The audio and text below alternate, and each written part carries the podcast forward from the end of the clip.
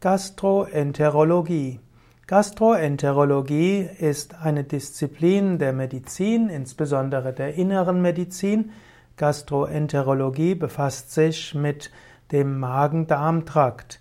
Gastro hat etwas mit Magen zu tun und Enterologie heißt etwas Inneres, hat etwas mit dem Darm zu tun und die Gastroenterologie befasst sich mit der Diagnostik und mit der nicht operativen Therapie von Erkrankungen des Magen-Darm-Traktes.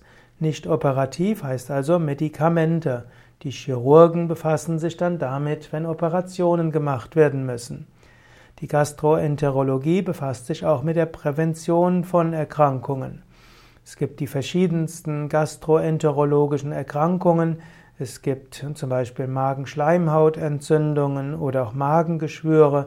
Es gibt Zwölffingerdarmgeschwüre. Es gibt Tumoren des Magen-Darm-Traktes, Lebererkrankungen. Es gibt äh, Gallenblasenentzündung oder Gallensteine. Es gibt die Leberzirrhose, die Hepatitis. Es gibt die verschiedensten Darmerkrankungen von Verstopfung, die verschiedenen Durchfallerkrankungen, Vergiftungen, wie auch chronische Darmerkrankungen wie Morbus Crohn oder Colitis ulcerosa. All diese sind Erkrankungen, wo es in der Gastroenterologie drum geht.